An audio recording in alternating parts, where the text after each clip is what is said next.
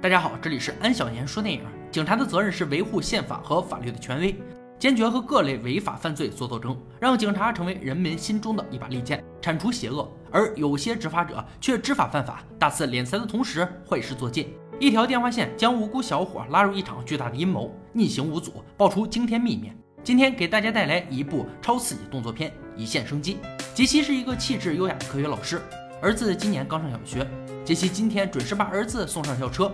生活简单幸福，每天都在重复。今天送走儿子返回家中后不久，一伙人突然踹碎玻璃闯了进来，进屋后开枪打死保姆。杰西被绑架，关在一栋别墅的阁楼中。绑架他的克里斯转身离开。不一会儿，克里斯拎着一把大铁锤又返了回来。杰西以为他要杀掉自己，吓得失声尖叫。对方却一锤砸烂墙上的电话又走了。杰西懵逼了。劫财他们家只是普通家庭，也没有多少积蓄，而绑架他的人也没有正眼看过他，显然不是劫色。他们一家都是遵纪守法的好公民，并没有得罪谁。这伙人到底抽啥风？他一点头绪也没有。眼下逃命最要紧，可是窗户被上锁，他无法脱身。透过窗户看到自家的汽车也停在楼下。另一边的沙滩上，瑞恩和朋友在这里闲逛，偶遇前女友后立刻追了上去，拿出新款手机一顿拍，这让前女友更加反感。因为瑞恩玩心太重，不懂什么是责任，才被甩。他一再保证自己已经有所改变，并主动帮前女友分担工作。离开女友视线后，就把工作交给朋友，自己开车出去潇洒。杰西这边，他想利用自己的专业知识修好电话。果然，知识改变命运，他居然将电话打了出去。电话那端正是瑞恩。起初他以为是无聊的恶作剧，求救电话应该打给警察局，而不是陌生人。杰西只好告诉他，电话被砸，只能随机拨号。瑞恩听到电话那端的哭泣声不像是假的，决定浪费十分钟的时间去趟警察局。来到警局，他把电话交给胡子警官。杰西清楚地描述出早晨发生的事情。就在这时，被扣留的两个小混混开始互殴，胡子警官只能把电话还给瑞恩，让他去四楼找重案组，自己则抽身去解决眼前的麻烦。刚走到半路，就听到电话那端传来杰西惊恐的喊叫。克里斯正在逼问杰西丈夫的行踪，他自然不肯说。儿子成了他们下一个目标。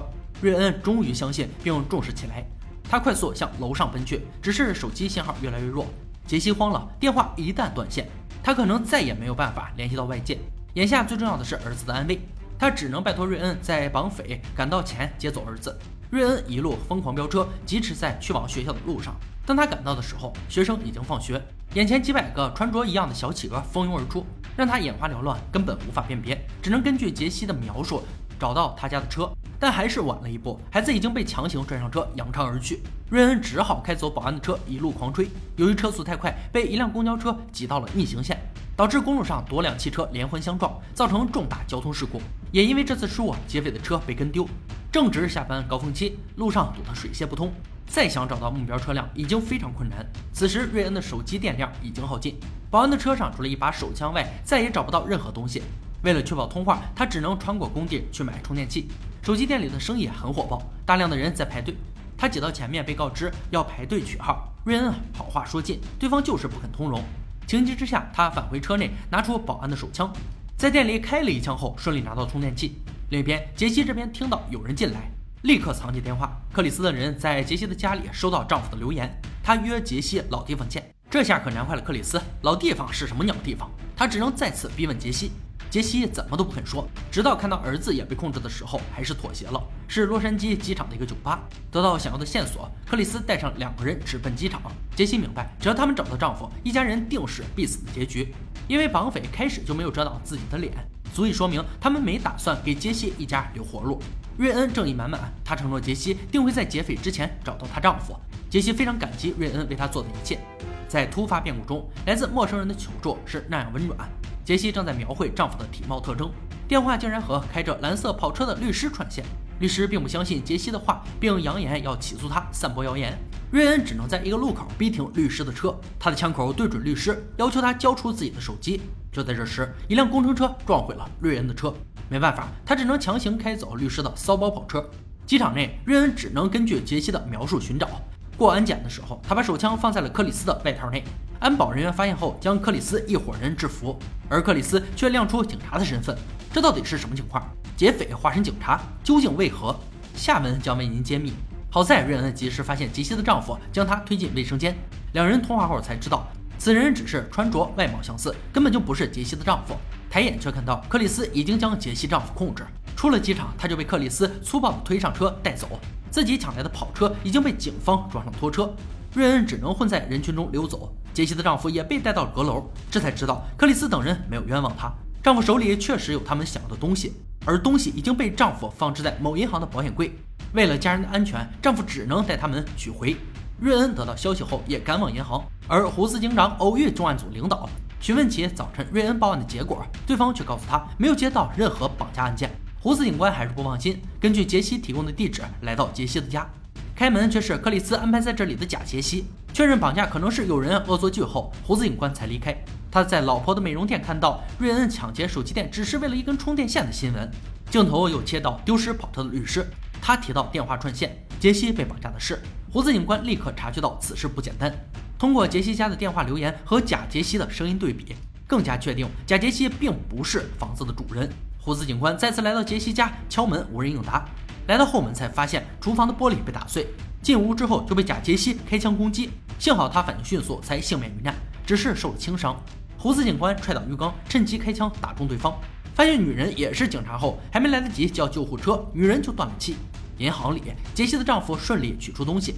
瑞恩却趁他们不备进行偷袭，试图营救。克里斯却死死地困住杰西丈夫，不肯松手。瑞恩只好抢到东西就跑，因为杰西告诉他，只要克里斯得不到想要的东西，一家人就不会有生命危险。在逃亡的路上，他拉下消防警报，大批逃生的人挡住了克里斯的追击，为他赢得更多的时间。在逃跑的过程中，手机也不慎掉下楼，摔得粉碎，至此失去了和杰西的联系。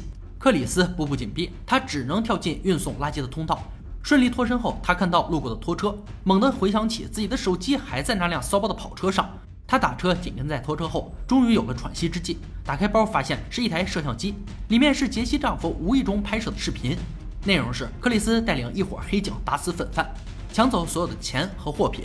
克里斯的领导也混在其中。更糟糕的是，领导当时就发现了杰西的丈夫。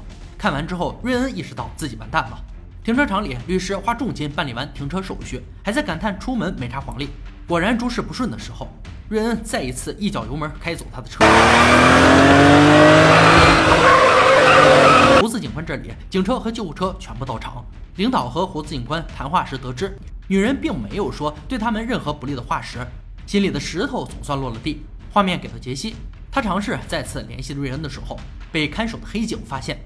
杰西被打倒在地的时候，用玻璃划伤对方的臂动脉，臂动脉可以让人一分钟流干三十公斤的血，而人体的血液只有五公斤。看守啊，眨眼就死在当场。论知识的重要性，小伙伴们一定要多读书。就当杰西想救出儿子的时候，克里斯带着丈夫赶了回来，她只能暂时躲避，伺机而动。克里斯接到了领导电话，得知有人向外传递消息，胡子警官也在追查杰西一家被绑架的事儿。与此同时，杰西驾车撞毁木屋，救出被关在里面的儿子。就在马上要逃离之际，黑警带着丈夫挡在车前面。杰西无法丢下丈夫不管，母子又落到了克里斯的手里。就在这时，瑞恩通过号码登记查到别墅的电话打了过来。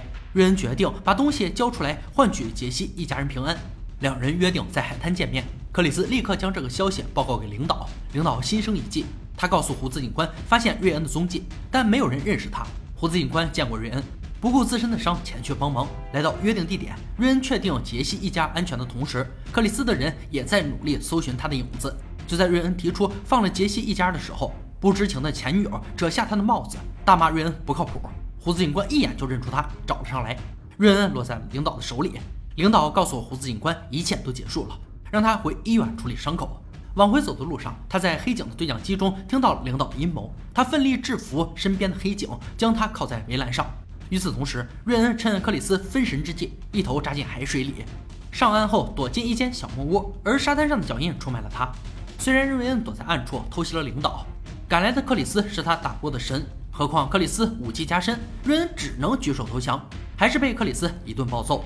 瑞恩的反抗对于克里斯来说就是小拳拳捶棉花，构不成任何伤害。就在克里斯打算结束瑞恩生命的时候，胡子警官根据对讲机的信息找了过来，他的枪口对准克里斯。再也不相信他的狡辩，克里斯只好找机会打碎灯泡，隐于黑暗。随后双方开始了枪战，胡子警官尽力保护瑞恩周全，而在躲避中，瑞恩还是受了伤。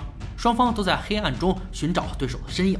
瑞恩急中生智，拨打克里斯的手机，电话铃声暴露他的位置，胡子警官抓住时机开枪打伤克里斯。瑞恩在第一时间救出了杰西一家。两个陌生人经历生死劫难后第一次见面，杰西的感激之情溢于言表。警方将涉事黑警一网打尽，领导还妄想逃脱法律的制裁，而瑞恩早已经把视频录制在手机中，铁证之下，他再也无法脱身。电影呢，到这里就结束了。一线生机，撇开诺基亚在片中的广告成分，该片很值得一看。从故事的开始，手机就成了唯一的线索、唯一的机会、唯一的联系。编剧的功力就在这里了，他把每一次的转折都巧妙地用这个道具接了起来。扣题不说，还让观者完全跟随主角的一行一动而紧张。好了，今天解说就到这里吧，我们下期再见。